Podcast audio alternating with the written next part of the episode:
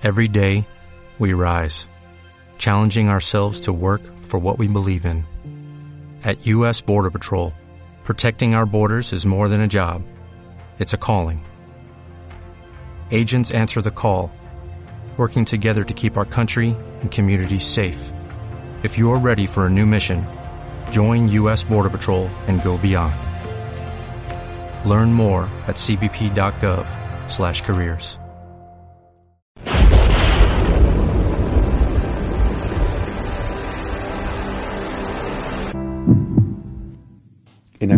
Jesús se apareció otra vez a los discípulos junto al lago de Tiberíades. Y se apareció de esta manera. Estaban juntos Simón Pedro, Tomás apodado el mellizo, Natanael, el de Caná de Galilea, los cebedeos y otros dos discípulos suyos. Simón Pedro les dice, me voy a pescar. Ellos contestan, vamos también nosotros contigo. Salieron y se embarcaron. Y aquella noche no cogieron nada. Estaba ya amaneciendo cuando Jesús se presentó en la orilla, pero los discípulos no sabían que era Jesús. Jesús les dice, muchachos, ¿tenéis pescado? Ellos contestaron, no. Él les dice, echad la red a la derecha de la barca y encontraréis.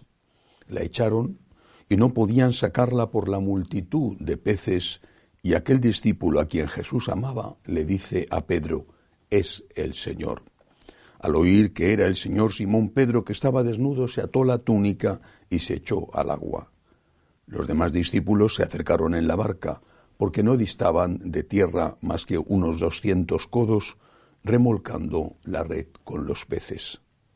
Al saltar a tierra, ven unas brasas con un pescado puesto encima y pan. Jesús les dice, Traed de los peces que acabáis de coger. Simón Pedro subió a la barca y arrastró hasta la orilla la red repleta de peces grandes, ciento cincuenta y tres. Y aunque eran tantos, no se rompió la red.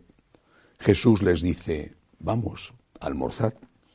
Ninguno de los discípulos se atrevía a preguntarle quién era, porque sabían bien que era el Señor.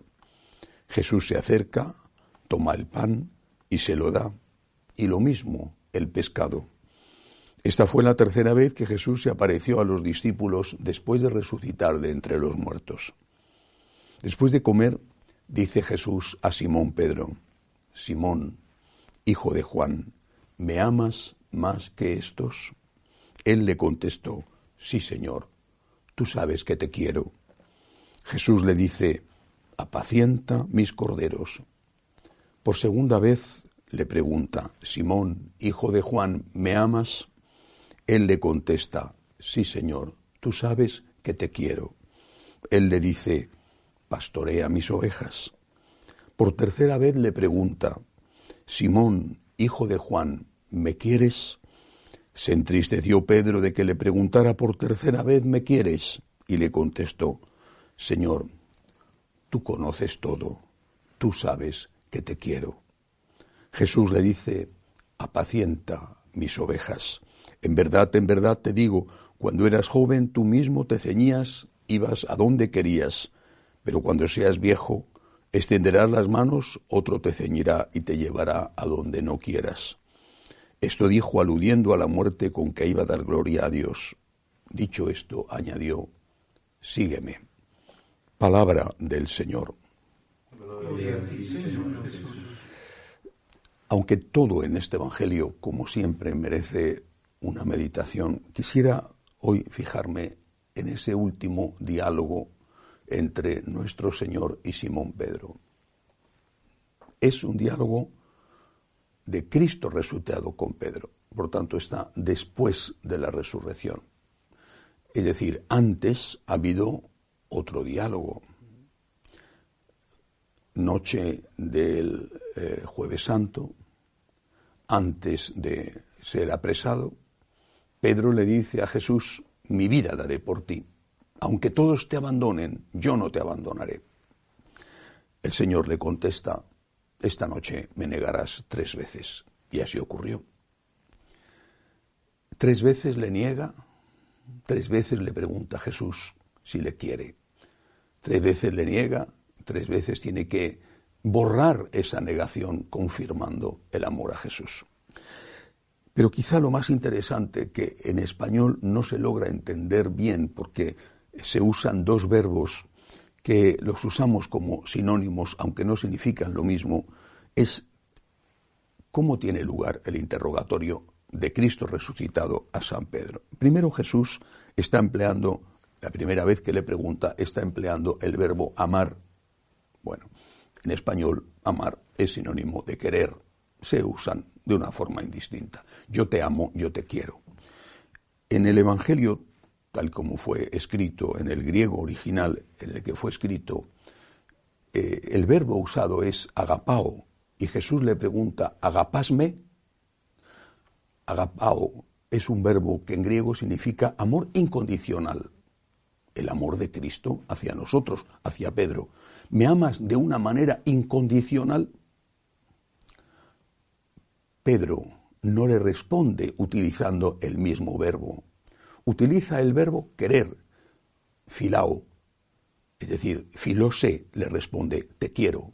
Jesús le pregunta si le ama, si le ama de forma incondicional. Y Pedro no le dice, te amo de forma incondicional, porque ahora ya sabe que es un traidor. Ya sabe que le ha fallado, ya sabe que le ha negado, tiene vergüenza. Y entonces le dice con humildad, yo no te amo de forma incondicional, te amo con mi pobre amor humano. Filao, filosé, te quiero. No te amo, te quiero. Repito, en español es difícil de entender la diferencia. En el griego se entendía perfectamente. Jesús pregunta, me pregunta, nos pregunta, ¿me amas de forma incondicional, dispuesto a dar la vida por mí? Y nosotros tenemos vergüenza, porque somos conscientes de nuestros pecados. Pero a pesar de todo le decimos, Pedro le dice, te quiero, no como tú mereces ser querido, pero te quiero. Jesús le pregunta por segunda vez, utiliza el mismo verbo, el verbo agapao, agapasme, y Pedro responde de nuevo utilizando el verbo querer, filao, filosé, te quiero. ¿Me amas? Te quiero. Lo sorprendente viene a la tercera vez. Ahora Jesús va a utilizar el verbo filao. ¿Me quieres? No dice me amas como ha usado en las dos primeras ocasiones. Dice, ¿me quieres? San Pedro le dice entonces, te quiero. Pero esta vez San Pedro ha entendido que Jesús acepta lo que puede darle. Jesús le ha hecho las dos primeras preguntas usando el verbo amar, porque él había prometido amar amor incondicional, agapao. Cuando él acepta humildemente que es pecador, Jesús se rebaja hasta su lugar y le pregunta con el verbo filao, ¿me quieres? Él entiende con vergüenza que el Señor ya sabe que no puede amarle, que tiene que conformarse con quererle, que el Señor sabe que es un pecador y que a pesar de eso acepta su limitación. Y San Pedro va a decirle eso, quisiera amarte, pero soy un pobre hombre. Te conformas con que te quiera, con que te dé todo lo que puedo darte. ¿Te conformas con eso? Jesús, que ha visto ya la humildad de Pedro, que ha entendido, que ha comprendido, que Pedro sabe que es una persona limitada, que Pedro sabe que ya no va a poder prometer lo que no puede dar, Jesús lo acepta y por eso le dice, sígueme, sígueme. Sígueme hasta el martirio. Termina así este fragmento del Evangelio. Ahora haces lo que quieres, un día te llevarán a donde no quieras, un día te ceñirán. El propio evangelista San Juan, que escribe varios años después de la muerte de San Pedro, del martirio de San Pedro, está, lo explica, está aludiendo al martirio con que iba a morir. Hay otra cosa importante en este triple interrogatorio y no solamente el verbo que emplea Jesús. Y esa otra cosa es que nuestro Señor hace, une su, el amor a Él con el trabajo apostólico, con el trabajo evangelizador. ¿Me amas? Señor, te quiero. Apacienta mis corderos. ¿Me amas? Señor, te quiero, apacienta mis ovejas. ¿Me quieres? Señor, tú sabes que te quiero, apacienta mis ovejas. Si me amas, trabaja. E, es, es, es doloroso para Jesús y muy deprimente y decepcionante para los sacerdotes ver cuánta retórica falsa, cuánto sentimentalismo hay en muchos de esos que proclaman su amor al Señor, pero no van a mover un dedo o no van a dar un céntimo de limosna para ayudar en la evangelización. No, van a estar simplemente diciendo que todo va muy mal, qué horror, qué mal va el mundo. Pero ellos no van a complicarse la vida para nada, ni van a hacer el más pequeño esfuerzo. No les pidas esfuerzos, son solo sentimentalismo. Eso no es amor, ni es amor de agapao, ni es amor de filao, no es amor de ningún tipo. Tú me amas o tú me quieres, no con el amor perfecto que yo merezco, nos dice Jesús a cada uno. Ya lo sé, ya lo sé, lo sé. Importante es que tú lo sepas, que yo ya lo sabía antes, nos dice Jesús. Tú me quieres, me quieres con todo el amor que tú me puedas dar. Trabaja, trabaja. Y trabajar implica rezar, pero trabajar también implica dar testimonio de Cristo. Trabajar implica evangelizar, trabajar implica dar limosna,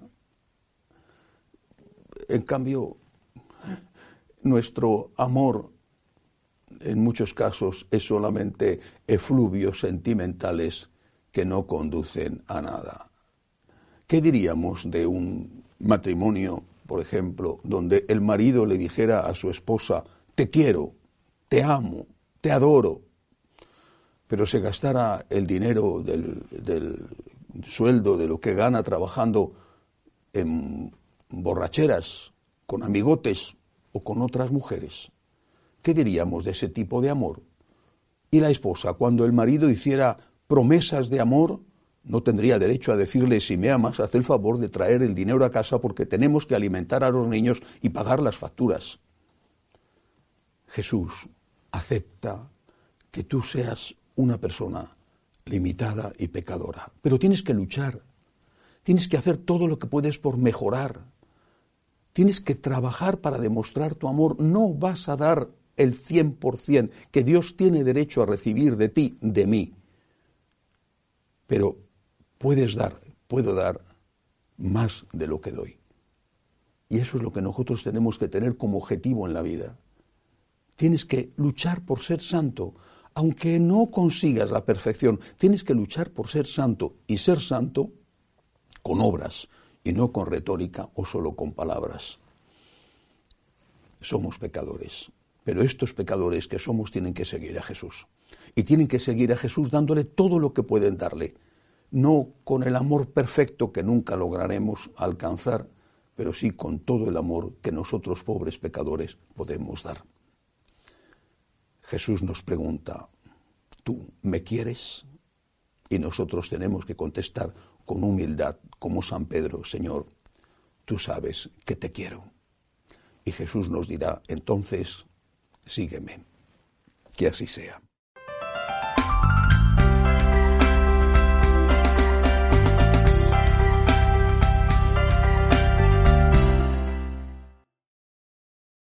En Sherwin Williams somos tu compa, tu pana, tu socio, pero sobre todo somos tu aliado, con más de 6.000 representantes para atenderte en tu idioma y beneficios para contratistas que encontrarás en aliadopro.com. En Sherwin Williams somos el aliado del PRO.